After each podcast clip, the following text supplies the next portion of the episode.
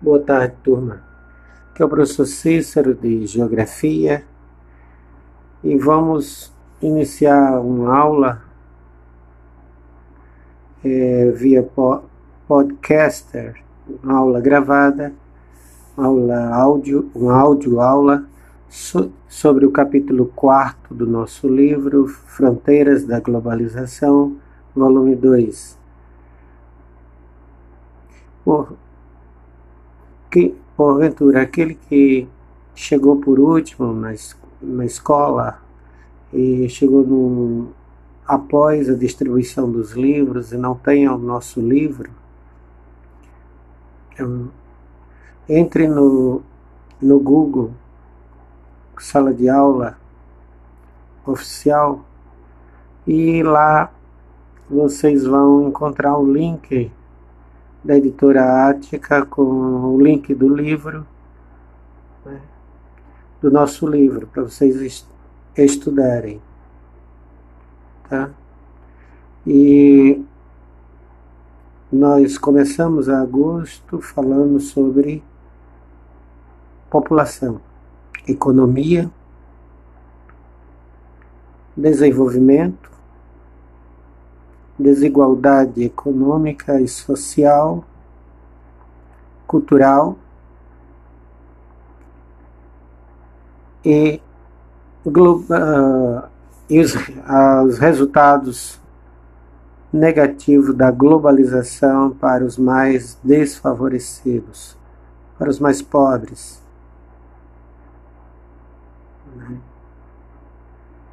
E da, da política neoliberal que já foi com, é, comprovada por A mais B, que é uma política nefástica, uma política econômica que não atende os interesses da classe obreira, da classe trabalhadora, dos menos favorecidos.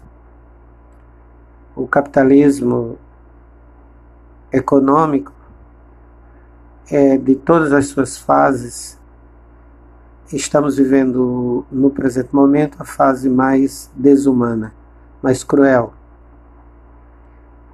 Né? O capitalismo sempre foi um modo de produção que tinha por base a exploração e que tem por base a, a exploração do homem pelo homem. Porém, quando o capital deixou de ser produtivo e passou a ser rentista, ele ficou muito mais é, predatório. Abra os vossos livros no, no capítulo 4, na página 42, e vamos iniciar a nossa viagem sobre o início do, do século XXI a consolidação do capitalismo financeiro e global no mundo. E a tentativa dos países ditos emergentes de se livrar do controle e do domínio desse, desse capitalismo. Ou pelo menos conviver com ele, mas tendo um, uma certa autonomia, uma certa soberania, soberania por parte das nações em desenvolvimento. Né? Que foi positivo até determinado, determinado momento, mas caíram na ingenuidade que não iria haver um, uma retaliação e o que houve foi, no dado momento, que os Estados Unidos da América perderam espaço no, mer no mercado mundial para nações europeias e principalmente para, para a China, que Apesar de ser a segunda maior economia do mundo, tudo indica que em um breve tempo não muito distante, vai pegar a dianteira, vai, a hegemonia vai se tornar a primeira economia mundial. Se tudo continuar do jeito que está ocorrendo. Daí pela qual os Estados Unidos da América, que por um breve tempo virou as costas para a América Latina, dando uma certa liberdade, agora se volta com sua fúria total. Como se estivesse renascendo a política do Big Stake, a política, a geopolítica do Jim Morrell para a América Latina, onde eles defendiam a América para os americanos reticência, né? ou seja, só não faziam dizer que defendiam a América para os americ americanos do Norte, ou seja, os países latino-americanos não podem ter sua soberania, sua autonomia, tem que sempre estar atrelado à economia do irmão mais rico, do primo mais rico do Norte.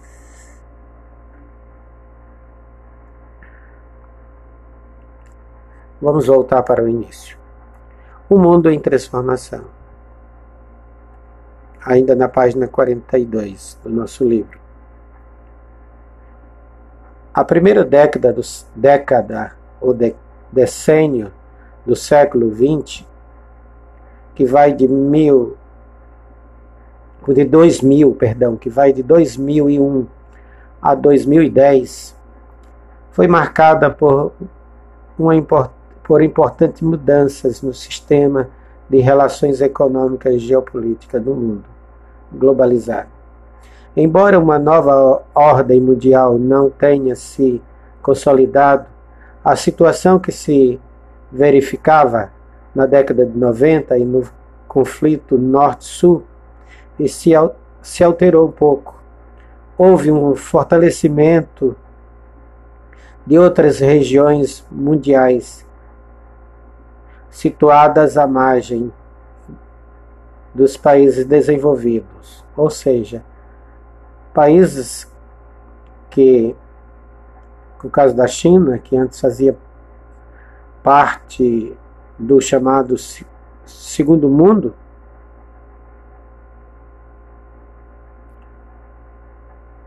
por um, um longo período fez parte do, do chamado Terceiro Mundo, e depois, já no finalzinho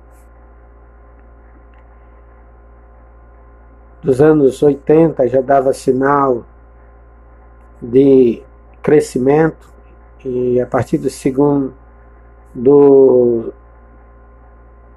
da do início da década de 90 começou a ter uma política de mercado livre, mercado aberto, mesmo sendo um país socialista, um regime socialista, com práticas capitalistas.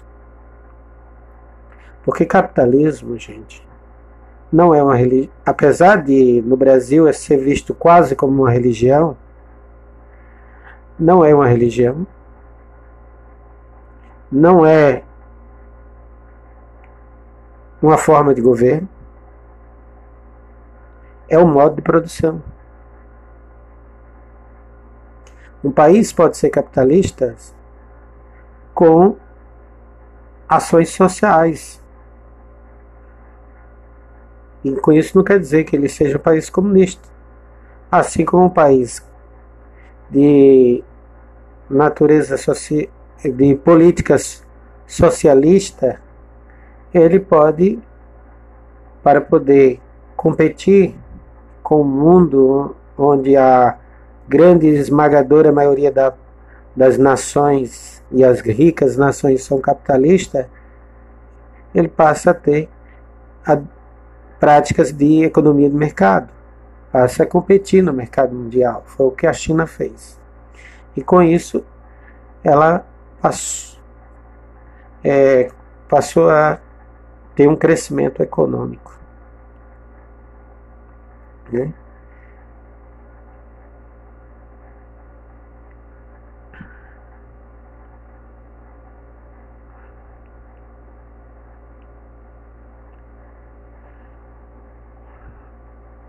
O poder econômico da chamada Tríade, formada por Estados Unidos, União Europeia e Japão, começou a declinar, começou a cair. E novas potências começaram a surgir, chamados países emergentes. Entre eles estava a China, a Rússia, a Índia e o Brasil.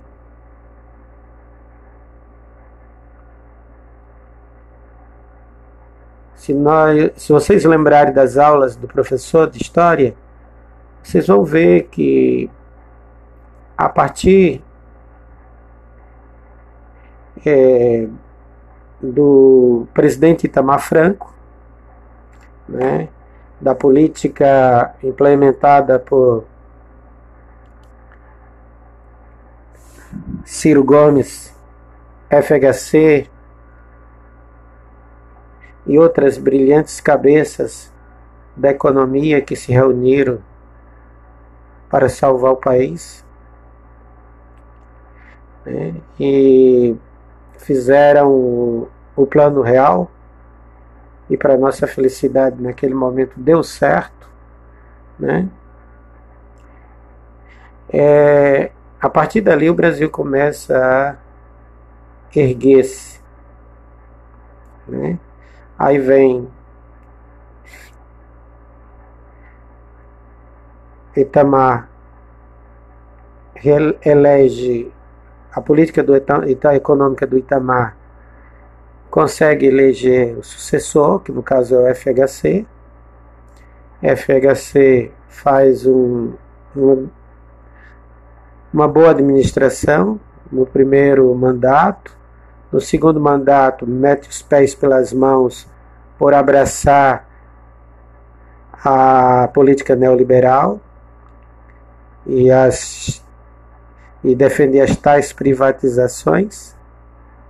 Mas como a, ele não tinha a maioria do, do Congresso nem do Senado, e como a esquerda naquela época estava muito mais articulada do que a de hoje, muitas das pretensões de privatizações foram barradas.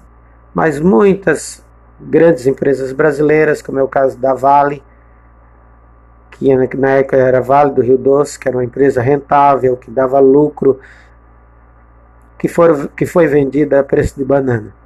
A Caraíbas Metais, também no estado da Bahia, grande produtora de lâmina de cobre, que também Fernando Henrique vendeu para os suecos a preço de banana.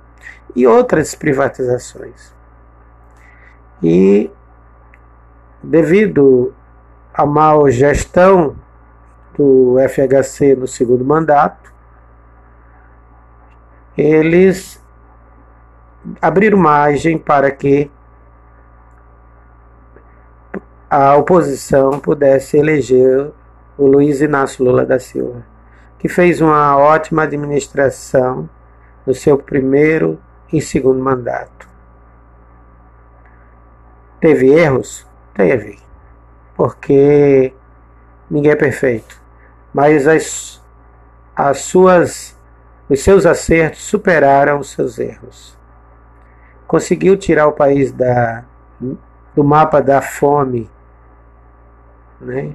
coisa que nos últimos anos de 2016 até esse fatídico governo que está aí agora, nós podemos observar que o Brasil está voltando de forma galopante para esse quadro dantesco, né?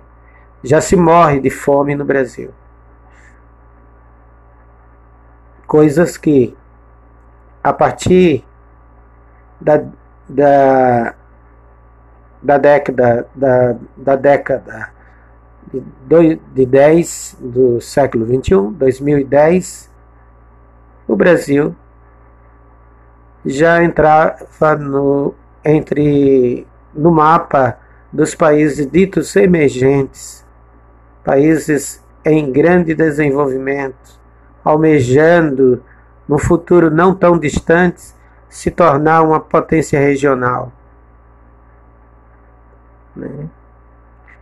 Sonho esse que foi muito breve. Né?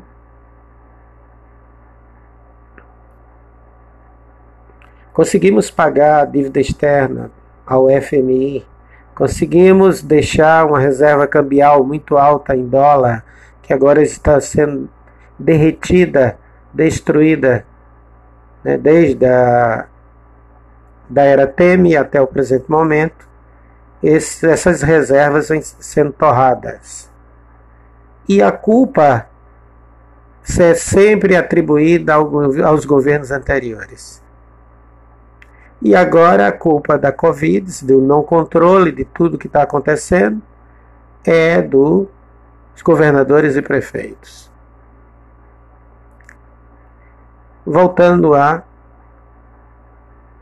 ao decênio de 2001 a 2010. Os mercados financeiros, que antes estava muito concentrado na Europa e nos Estados Unidos, América do Norte, se expandiu e se deslocou para continentes para o continente asiático.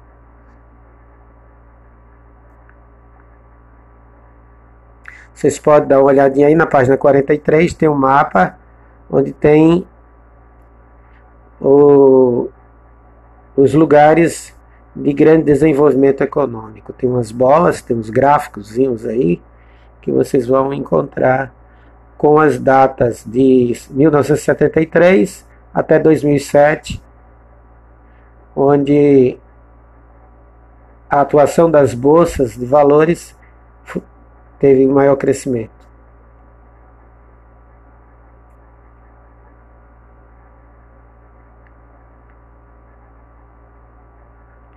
O atentado por terrorista de 2001 11 de setembro, quem não lembra do fatídico 11 de setembro, atribuído a Osama Bin Laden, é, teve consequências desastrosas para a geopolítica no mundo.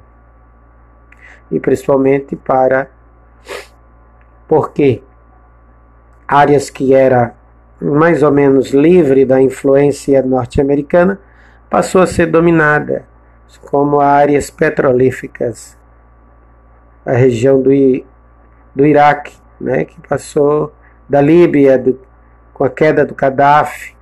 Né? Gaddafi que antes os americanos não tinham nenhum escrúpulo, não tinha nenhuma vergonha de ter é, transações comerciais com ele, que passou a, de repente passou a chamá-lo chamá de é, ditador e assassino algo que eles não estavam mentindo. Realmente ele era um ditador e um assassino do, do seu povo que não o aceitava, né? como qualquer ditador, seja ele na Ásia, na África ou aqui no Brasil. Né? Que nós já, nossa história, temos páginas que nos mostram isso muito bem. Né? E eles o que antes era aliado passou a ser inimigo, como é o caso do Saddam Hussein também, que, que estudou até nos Estados Unidos, que era aliado por muitos e muitos anos dos americanos. No dado momento que ele não quis, disse não para os americanos, é, ele passou a ser, ser visto como um inimigo. Né?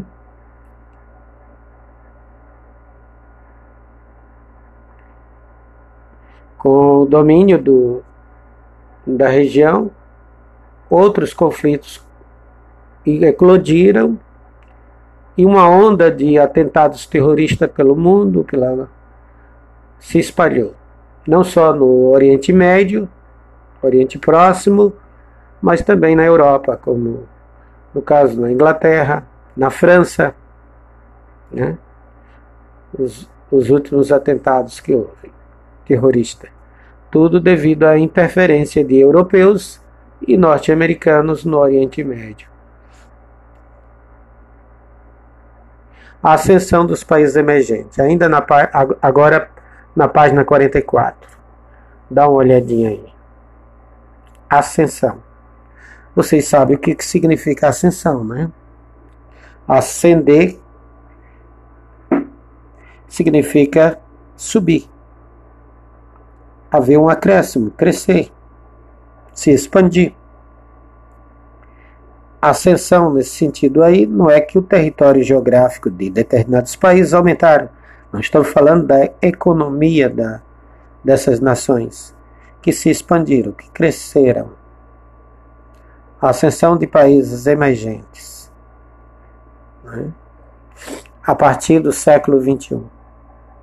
A economia do mundial está dividida em países desenvolvidos e países emergentes e países subdesenvolvidos, não desenvolvidos, países pobres. A Conferência nas, nas, das Nações Unidas para o Comércio e Desenvolvimento assim dividiu o mundo contemporâneo entre países ricos, países desenvolvidos e países emergentes e países subdesenvolvidos. Entretanto, não há consenso entre o, os especialistas sobre quais países seriam chamados de emergentes, pois existe uma, uma vasta gama de países com características muito diversas, mas alguns se enquadram em quase todas, como é o caso da Rússia, da Índia, China e Brasil e África do Sul. Esses aí por formar os chamados BRICS, que agora são RICS, né, praticamente. E nesse momento, nesse, o Brasil está praticamente fora, apesar, apesar de ainda ter algum elo, mas está praticamente fora do grupo além do México, Turquia e Coreia do Sul, que também pode ser considerado países emergentes.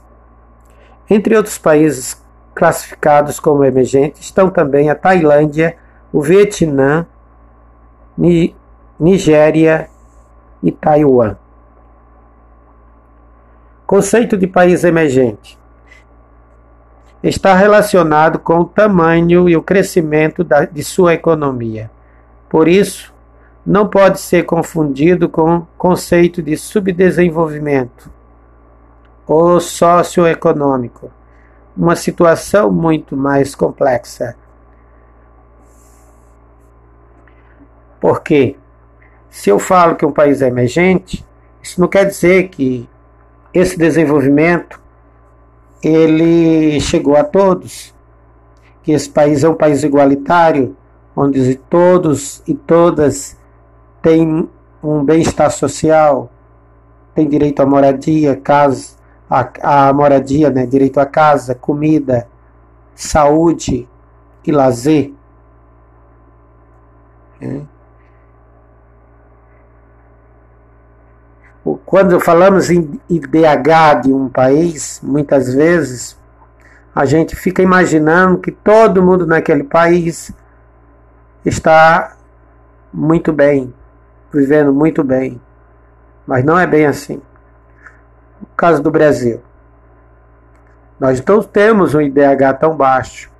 Se formos olhar a se for calculado é, em cima do PIB do Brasil, produto interno bruto.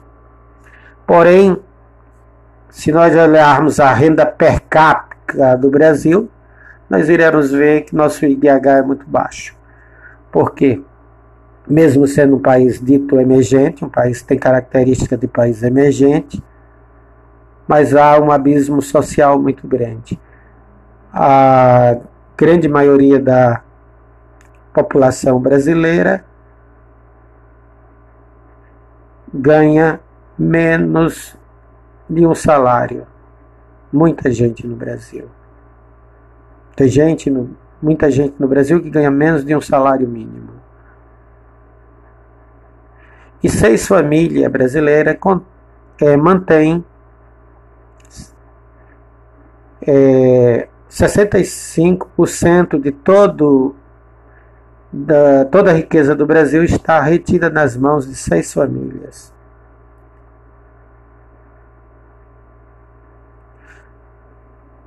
E menos de 1% da população deste país pode ser considerada rica.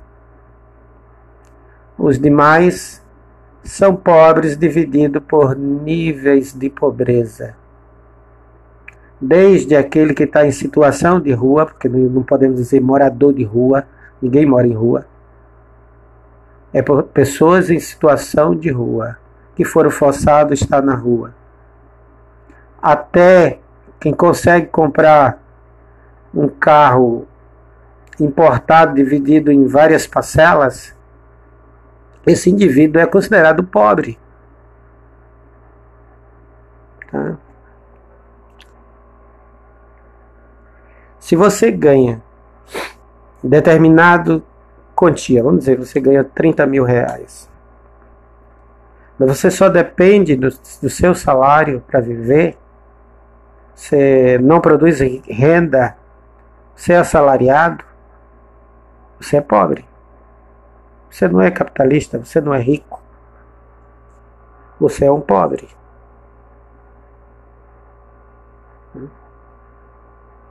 Ai, classe média, que é, alguns poderiam dizer, é, sou classe média, classe média. Quem ganha acima de 2.500 até 100 mil reais é classe média. Dividida entre classe média baixa e classe média alta. Mas o que é ser classe média? Classe média não é uma renda, não é ter conta na bancária só também. A classe média clássica, a verdadeira classe média, é aquela que detém também o patrimônio intelectual. Aquelas pessoas que primam que seus filhos vá para boas escolas, frequente boas universidades, tenham uma boa formação e tenham domínio é, do conhecimento acadêmico, tecnológico e científico do país. Esse é a classe média.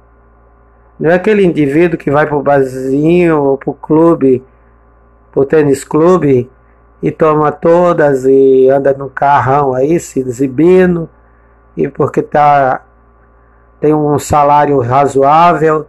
Esse indivíduo não é classe média. É um indivíduo é um pobre, remediado. Tá? Agora ele pode ascender a classe média como é que ele faria para ascender a classe média? Investindo em conhecimento, se tornando uma pessoa que passasse a dominar o a, a ter domínio, ser proprietário do patrimônio cultural intelectual do país. Esse é um indivíduo de classe média. Por hoje a gente fica por aqui. E na próxima aula nós vamos dar continuidade nesse assunto sobre países emergentes.